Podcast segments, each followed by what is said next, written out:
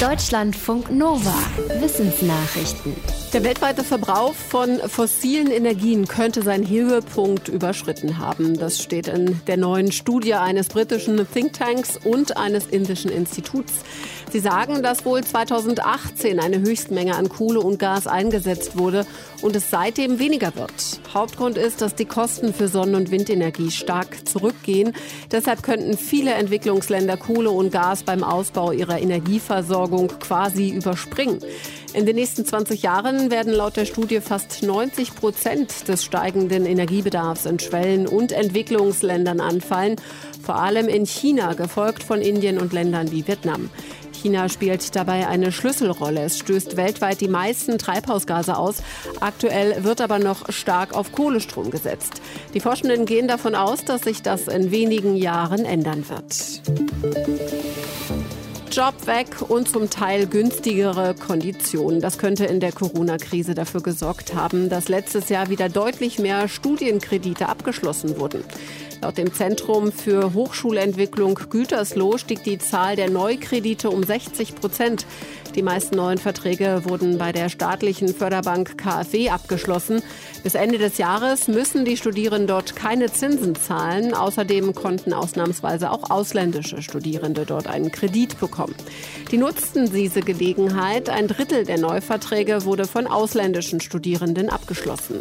Insgesamt leihen sich aktuell 90.000 Studierende in Deutschland Geld bei Bildungsfonds oder in Form von Studienkrediten. Das sind drei Prozent aller Studierender und so viele wie seit 2015 nicht mehr.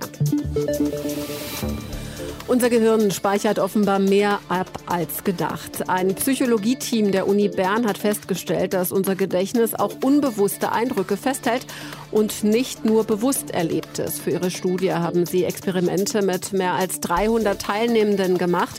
Sie sollten sich Zeichentrickfilme anschauen, von einem Schiffswrack am Meeresgrund in das Tiere hinein und wieder hinausschwimmen. Jedes einzelne Filmbild war immer nur für wenige Millisekunden zu sehen. Je nach Experiment wurden mehr oder weniger starke Störbilder eingebaut, die das Gehirn am Weiterverarbeiten der Bilder hindern sollte. So konnten die Teilnehmenden die Bilder nur unbewusst in ihren Gedächtnissen abspeichern. Danach wurde das Erinnerungsvermögen der Teilnehmenden geprüft. Dabei kam heraus, dass sie sich überraschend gut an Einzelheiten des Films erinnern konnten. Erstaunt hat die Forschenden auch, dass die unbewussten Eindrücke offenbar nicht wieder vom Gedächtnis gelöscht wurden, anders als viele bewusste Erlebnisse.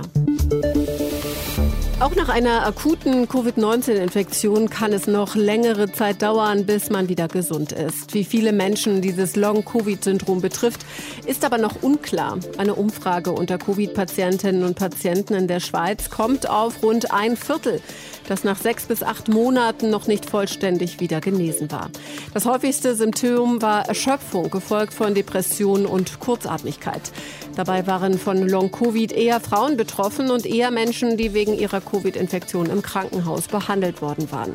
Bisher schwanken Schätzungen zur Zahl der Long-Covid-Fälle stark. Einige Fachleute gehen von 10 bis 20 Prozent aus, andere von 50 bis 70 Prozent. Das könnte daran liegen, dass die Studien sehr unterschiedlich sind und zum Beispiel nur Hospitalisierte befragt werden oder Patientinnen und Patienten schon kurz nach der Genesung.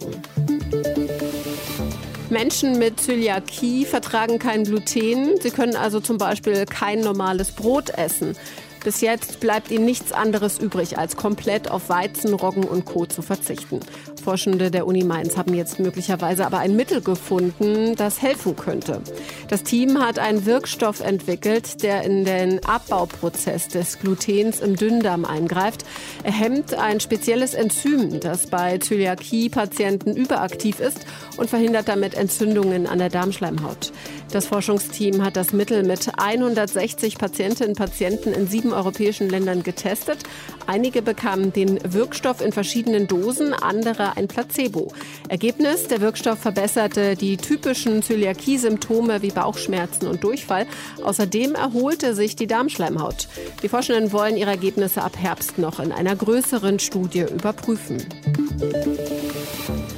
Manche Emojis begegnen uns in Chats und sozialen Netzwerken ständig. Zum Beispiel das Zwinker-Emoji, das Herzchen oder das, das gleichzeitig lacht und weint. Forschende aus den USA haben jetzt untersucht, wie Emojis auf Twitter eingesetzt werden. Dafür haben sie Millionen Tweets aus 30 Ländern analysiert. Herausgekommen ist, dass etwa 100 Emojis besonders oft gepostet werden. Die meisten stehen für Emotionen, die die allermeisten Menschen weltweit verstehen. Weniger oft tauchen Beispiel Länderflaggen auf. Neben den USA benutzen die Menschen auf den Philippinen, in Brasilien und Indien am häufigsten Emojis. Zwischen den Ländern gibt es aber auch Unterschiede. In Brasilien zum Beispiel verwenden die Twitter-Nutzerinnen und Nutzer oft ein Herz, wenn sie über Familie schreiben. In den USA kommen Emojis in diesem Zusammenhang kaum vor. Deutschlandfunk Nova